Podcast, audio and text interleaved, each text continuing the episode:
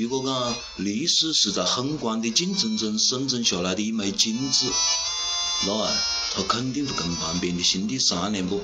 哎，这回不是打飞机吗？如果讲人生本来就是摸爬滚打的一次事故，那啊，一定要多看点书，为下一次的失败事先准备好借口。如果你真认为世界在远方，那么从一开始你就陷入到少年为特殊的烦恼。从长沙可以了解世界，从电影可以读懂人性，从设计可以看透政治。子曰：“你不是搞的哪科？搞的是子学神策。中西建筑的文化理念。邓小芒。一个民族的文化最集中、最高层次的体现是在它的哲学思想上。哲学思想代表了该民族的思维模式、框架和态度。人类一切物质和精神的产品，都是人的思想方式或主观世界的外化的产物，都打上了人的文化心理结构的烙印。这种结构在宗教观念、伦理价值观念、审美观念和科学观念上都有所反映，但是最纯粹的反应还是在哲学观念中。由此看来，一个民族的建筑风格也正是它哲学思想的表现。只有从哲哲学的角度，才能最深刻地透视到建筑风格的精神内涵。当然，建筑与地理物产、生产方式和技术水平等自然环境和人文环境有密切的关系。但是，一旦形成一种民族风格，建筑就可以超出外部因素而保持一定的连续性，这就是传统。而建筑作为一种最古老的物质产品，自然也代表了一个民族最古老的传统。并与这个民族的哲学的最原始的开端有极在的联系。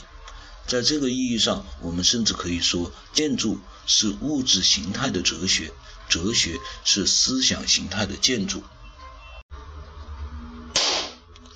邓小曼是我非常尊敬的一位哲学家啊，他是武汉武大的哲学系教授。现最近好像是因为某些某些原因调到华中科技大学去了。那么我看他的这个第一段啊，应该基本上能够领会他的那个精神。就讲这个哲学在指导建筑，呃，建筑是物质形态的哲学，哲学是思想形态的建筑，我基本上能够同意啊。特别是古典时期，古典时期的政治。和他的哲学基本上是一体的啊，政权要何是做，政权的哲学要何是做，那么自然就导致这个建筑应该何是做。呃，哪怕是当代我们的政权、权力机构的哲学，基本上也能够指导建筑应该怎样做。但是呢，当代毕竟它的哲、它的哲学理念跟西方有融合了。嗯，跟西方有融合的地方，它是冇实现一种很好的、很好的一致一致性，它冇融合融合完整，应该是讲，嗯，有点表面一套和背地一套的搿个意思。但是呢，毕竟它在融合，也就导致了我们的搿个嗯政权哲学，它指导出来的搿些建筑啊，嗯。有它的不一致性，所以讲邓小曼的这种讲法呢，在当代，嗯，基本适应。另外一种呢，他的这种讲法能不能够指导未来的建筑呢？我觉得应该打一个问号。嗯，特别是如果我们在西方的角度来看，我们在国内感觉到的是西方的这种精神，呃，到了东方。西方的哲学影响了东方的哲学，那么呢，使得我们的建筑出现了变化。但是西方的结构不太一样，西方应该是冇受到我们的哲学影响，但是他们受到了我们很多建筑形式的影响，特别是像现代主义的那些大师，么子奈特啦，那他那草原建筑啦、有机建筑啦那些哦，它当然是冇受到我们的哲学影响，因为我们哲学基本上落后于西方。呃，米斯范德罗的那些建筑基本上是学的东方的那些建筑，它的框架式的结构啊，甚至是讲整个就是一间大房子随便隔啊，这个这种建筑，形式上是学习了东方的，而且是这种形式是被他们学会了以后再普及到了全世界。呃，所以讲邓小平的这种思想。是不是就那么确立呢？在未来是不是能确立呢？建筑在未来是不是还是一种物质形态的哲学？哲学又在是不是在未来是思想形态的建筑呢？有的不一定啊，甚至应该讲，他们越来越不是一体的。嗯，哲学越来越不能够指导建筑，建筑越来越冇表现哲学，这是我的个人的一个看法了啊。比如，从单纯的物质方面来看，中西建筑一个极为明显的区别就是，西方建筑主要指神庙、公共建筑等，它的结构主体部分通常是砖石结构，而中国建筑则是砖木结构。这究竟是为什么？是因为中国缺少石头，还是缺少技术？显然都不是。只有从思想文化上来分析，才可以看出，这是由于中国传统哲学中缺乏超自然的永恒理念。在中国，有史以来每一代帝王都把自己看作天道循环中的一个阶段，虽然力求国运长久，但也深知天命无常。汉代即以五阴阳五行的理论基础上，提出了五德始终的说法，将夏商周秦汉配以土金木水火。尽管这是为了论证以汉以汉代秦的天道合理性，但同时也就埋下了自身被颠覆的理论依据，表明了一种轮流坐庄的投机心态。所以，统治阶级一旦坐稳了江山，孜孜以求的便是，便不是向更高的精神境界的超升，而是尽可能的与自然天道保持一种和谐的关系，体察自然，顺应自然，以免干扰和触怒自然，最终是为了保住现有的江山。所以，历代皇宫建筑不注重永恒普遍的原理的寻求，而注重感觉效应的体验，如色彩、油漆、线描彩绘等等。隔一段时间就得维修一次，靠人力而不是靠材料本身的质地结构来维持其万古千秋的表面气氛。但正因为如此，在这种气氛中，也就隐约透现出某种深深的忧患意识。的确，每当战乱和改朝换代，所有这一切金碧辉煌都被破坏劫掠一空。项羽烧阿房宫，首开纪录，表明国人心目中没有任何神圣的原则和永恒的美，能够经得住历史的沧桑变故。每一朝新天子所要做的第一件事，就是大兴土木，破旧立新。像意大利米兰大教堂那样，从文文艺复兴一直建到一九六六年，历时五百余年而不改图纸，终于按原设计竣工的事，在中国是不可能想象的。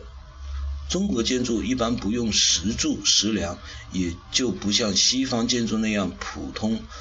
普遍采用拱顶、拱门，并不是没有这方面的技术。像中国古代的城门、园林艺术中的半月门及佛教传入的石塔等等，都使用了拱顶技术，而是没有以拱形为代表的西方永恒的几何观念。如果说中国皇宫建筑作为政治符号是以矩形，特别是正方形作为自己基本的几何构架的话，那么中国园林艺术讲究的则是天然成趣，反对人工雕饰和过分强调几何规范，追求偶然意外、柳暗花明的意境，要的就是瞬间的感受，而不是永恒的震撼。古希腊建筑的风格则完全不同。尽管从外表上看，古希腊建筑如雅典卫城也是以三角形和矩形为整体轮廓，但世所公认的希腊建筑的灵魂是石柱。这些石柱以严格的数学和几何学比例建成，不同的柱式有不同的比例，代表不同的精神气质。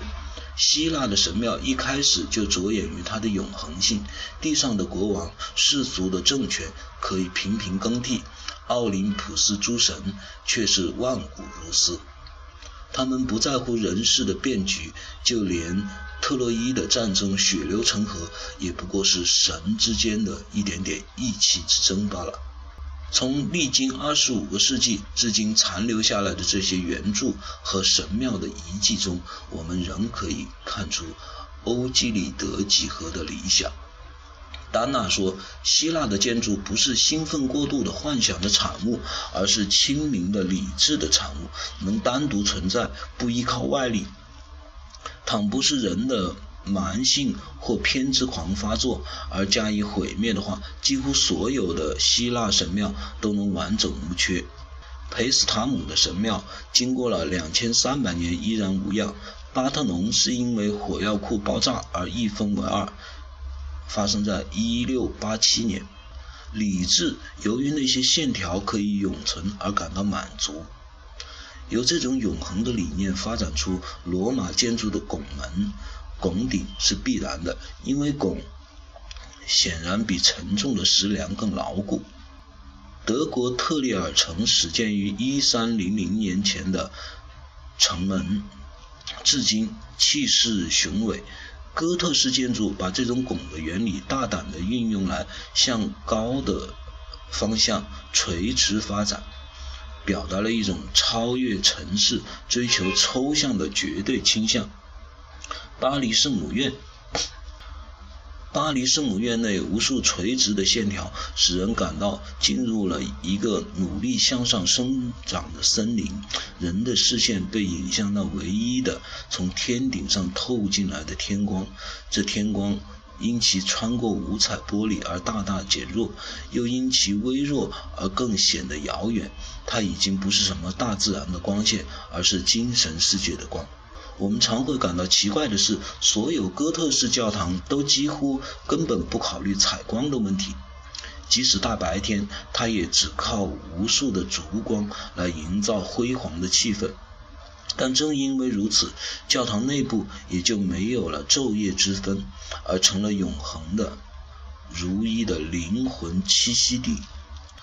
总之，西方建筑所体现的永恒观念，首先是质料上的永恒，即石材及其几何线条；然后是结构形式上的永恒，如拱顶技术；再就是超验精神的永恒，如对采光的有意安排。与此相比，中国古代的庙宇式建筑，则是在横向上发展。皇城也好，民居也好，若从高处俯瞰，都像一只庞大的四脚兽，紧紧地匍匐于大地，并抓住大地；从低处仰视，则多少有些自上而下的压迫感和威胁感，即所谓的霸气。四方飞檐的轻灵，只不过是对屋顶重压的一种缓和与调剂。它们不是集中向上的超越，而是表达一种飞向四方、与物神游的欲念。这种建筑通常都比较注重采光和通气。过道、回廊、门窗上的格子和室内的屏风，尽管重重叠叠，却没有西方石头建筑内部那种阴暗潮湿的死角。这倒并不是由于中国人特别喜欢强烈的光线，实际。实际上，他们常常在窗前和院内种上一些遮挡光线的树木和竹林。他们追求的只是与大自然息息相通的亲切感。中国园林中以及许多乡间官道边的凉亭，则干脆取消了墙，一切都向大自然敞开，一切都融于大自然。所以，中国传统建筑一般来说不太高的，一般来说是不太高的，或者说它追求的不是高，而是大，即占地面积大。阿房宫三百里够大的了，《红楼梦》里却说。住不下金陵一个市，二房宫三百里住不下金陵一个市，这是么子意思呢？《红楼梦》里头讲的啊，南京有贾薛王史四大家族，其中的史家有权有势，你个二房宫三百里住不下，那就那他屋里比三百里还大，这可能有点子夸张了。但是确实让我们发现有一个感觉，就是当代我们是社会是不是真正的进入了一个中产阶级的社会？因为我们平常碰的个客户噻，是不屋里家里买了个两千个平方的别墅，在在一个地方哦，两千个平方的别墅，那他就已经下不到地了，那牛逼哄哄的，那感觉天下无敌的了，那感觉。嗯，那么这是不是说明我们的中产阶级就缺利益的呢？嗯，社会学家其实也可以做一个另外的课题，就是把这些贪官抓起来的贪官啊，要把他们的那些亲属关系连一下，啊，这个是这个的亲戚啊，那个是那个的表妹啊，把它连一下，连在一起以后呢，看他们的房产能不能超过三百里，嗯，这一番对比可能也能够说明我们这个时代发展的进程。当然了，即算是这些人。啊，中国也出现了几代家族，某个家族的这个房产，那已经超过三百里了，也也跟古代不太一样，啊，毕竟他们是一种非法的啦，那他们还在躲躲藏藏呢，要借着别或者是讲买几十套房子要借别个的身份证来买呢，啊，毕竟它是一种非法的，跟《红楼梦》那个时代，他史家就要三百里。那那头是堂堂正正的住到南京呢，所以呢还是有区别。当然，中国建筑的高度与建筑材料有一定的关系，但并不是根本的。所以，当现代人以为有了钢筋水泥就可以将传统建筑的高度无限增加，如在北京西客站顶上加一个琉璃瓦的帽子，就显得不伦不类了，因为。在那么高处不胜寒的高处，底下还有一个巨大的拱门，屋顶的霸气全被架空了，更谈不上与自然界的交相辉映。这里。是两种相反的理念的冲突，一种以钢铁和水泥为代表的西方科学原则，对感性的人和自然界来说，他们是绝对永恒的理性超验规律；一种是天人合一的世俗化原则，它要求执着于日常的大地，只有根植于大地，才有了自己的魂魄。中西建筑的这种差异，可以从中西哲学的源头上找到其理论根据。古希腊哲学一开始就寻找万物的本源，有一种东西，万物生于它，又复归于它。在此之前，古希腊流行水火土气四元素说。泰勒斯认为水是一切的本源，后来有人说是气，有人说是火。直到八门一松，才确定是一种最永恒的哲学命题——存在。存在是唯一的本源，并赋予存在以原形、不动不变的性质。中国哲学的开端，应当说是老子的道气学说。在老子以前，曾流行五行学说。但是五行并不是万物的本源结构，否则木不会夹在其中，而金和土就应当合并。它们只是人们日常生活中的五种基本现象。所以万物的本源在老子看来，应当是比五行更高的气。气分阴阳，二分冲突和合，就化生出万物。但老子在气之上又加了一个更高的道。道生一，一生二，二生三，三生万物。但道是什么呢？它不是希腊人存，它不是希腊人的存在有，而恰好是无，非存在。为什么是无？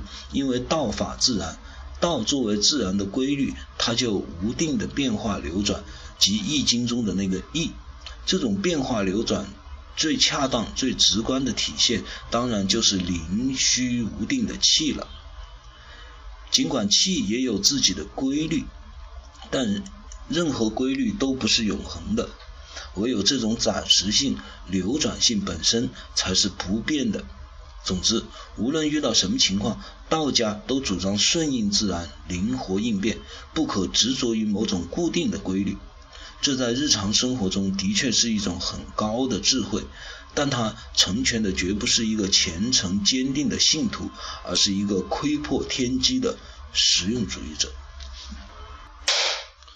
邓小曼基本上是他是一个哲学家，所以呢，他是走哲学的观点去解释这个建筑。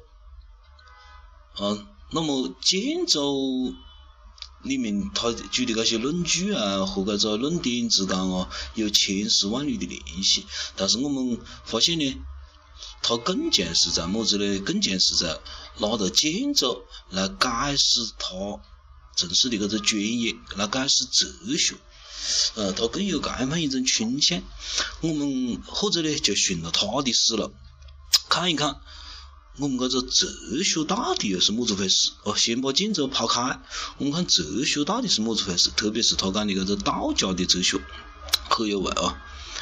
他讲，嗯，道教的哲学啊，在日常生活中确实是一种很高的智慧，但是它呢，成全的绝不是一个虔诚坚定的信徒，而是一个窥破天机的实用主义者。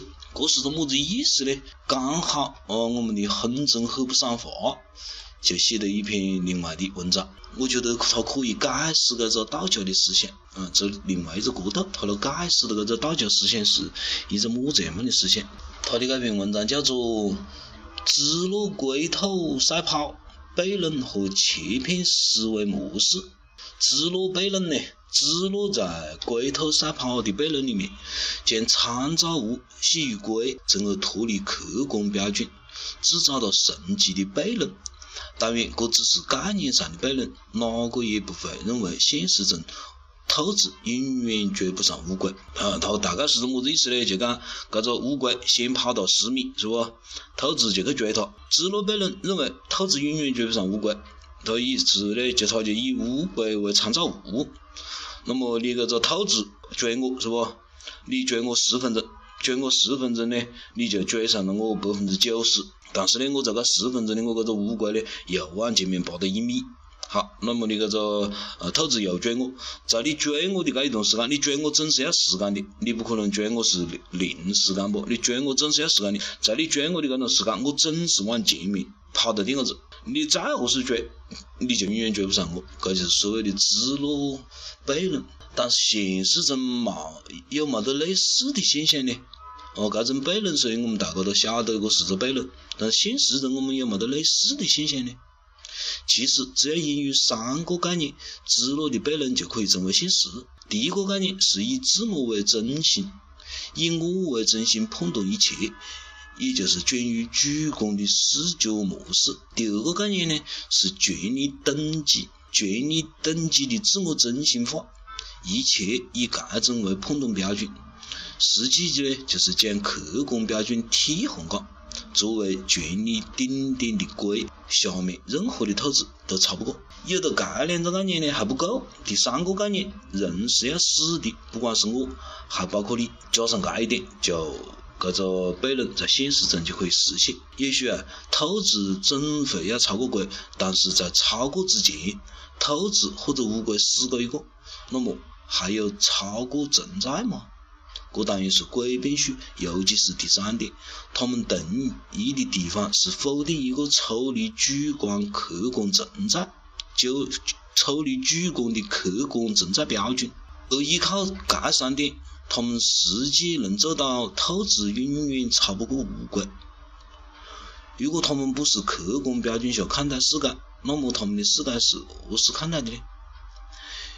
如果一个人看待世界是一段身体加上意识的模糊感受，是条件反射和感官刺激与模糊的理性混合在一体的状态，会是怎么样的呢？这个人的判断中，不但理性推论有效，条件反射有效，感官刺激带来的反应也有效，那么该会是什么样的呢？在理性的客观视角中，世界应该是一个状态点。然后通过过程达到另一个状态点。无论如何，趋势会导致结果，所以存在极点与极点之间的逻辑关系。然后该之间的各种难以揣测变化，称之为过程。该并不是讲世界实质是由点和过程来构成的，而是讲理性认知会建立这些点和过程的概念来认知。实际上，建立点和过程的体系本身就是一个不断推演的认知，但我们只能用过程与点的方式来构建世界模型。但现在这个人呢啊，他的脑壳里完完全没得这个概念，存在的只是一堆无法理喻的方式和反应的组合。那么对他而言，最能把握的就是现在，不论你何时。理性的划分世界结构，这个人所做的就是以他为中心做一个切片式的世界认知，并且以此为合理。何解是切片式的呢？因为他的世界里面种种局部之间的冲突矛盾的，任何一个理性主义者都会将这种状态定为某种指向某些复杂的极点的过程。因为该在理性主义眼中不是一种稳定状态，不可能作为一个点来存在。但是这个人不理会这些，他是以自我为中心，种种不协调矛盾之处对他而言虽然有影响，但自我中心的合理化则更强大，对过去回忆的美好感觉更强大。这种奇特的世界观，我们称之为切片式，实在是最合适、最为合适。由于具有能够把这样一种切片式主观认知理解为常态的强大能力，所以以下一些现象就显得合理了：没得理想，不存在可以奋斗的目标，这是虚无主义；当前眼下的一切就是所有，这是功利现实主义；世界就是这样的，你我改变有效，利他无效。投机主义，而对于处于社会不同位置的人来讲呢，又会是这样的：权力就是一切，你就是八爪脚的兔子也无法超越我。独裁者或者信奉权力至上的官僚，什么也改变不了。我的主观感受不会变，权力等级也无法动摇，而且我很快就会死。希望不要死得太痛苦。犬儒主义，改变就是罪恶。回归过去是王道，过去就是真理。不过，这个过去一般跟他个人有关。如果他提到遥远的非个人的过去，那多半是他个人过去的一种概念投射而已。极端保守主义，这大概就是切片式思维模式的人生指南。不过，你不能否定，这些人也许会有关于某个极点的幻想。但他们对此只是一种模糊朦胧的体感式的感受，因此这些被提出来的极点大多是莫名其妙的空想和不着边际、根本无法实现的一个名字，也就毫不令人奇怪了。最后，我想讲的是，生活在这样一个悖论当中，大概也是一件很魔幻的事情吧。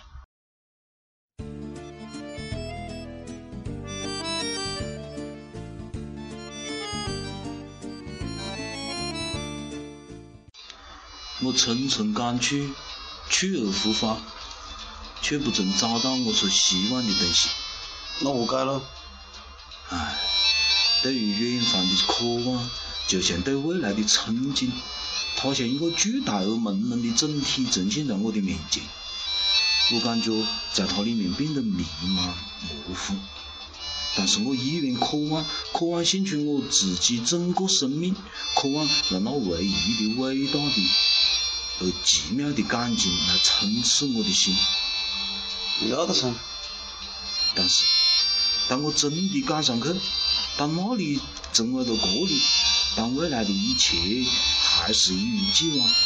我发现我依然还是肤浅，我的灵魂依然焦渴难当，期望着吮吸那已经流走的甘露。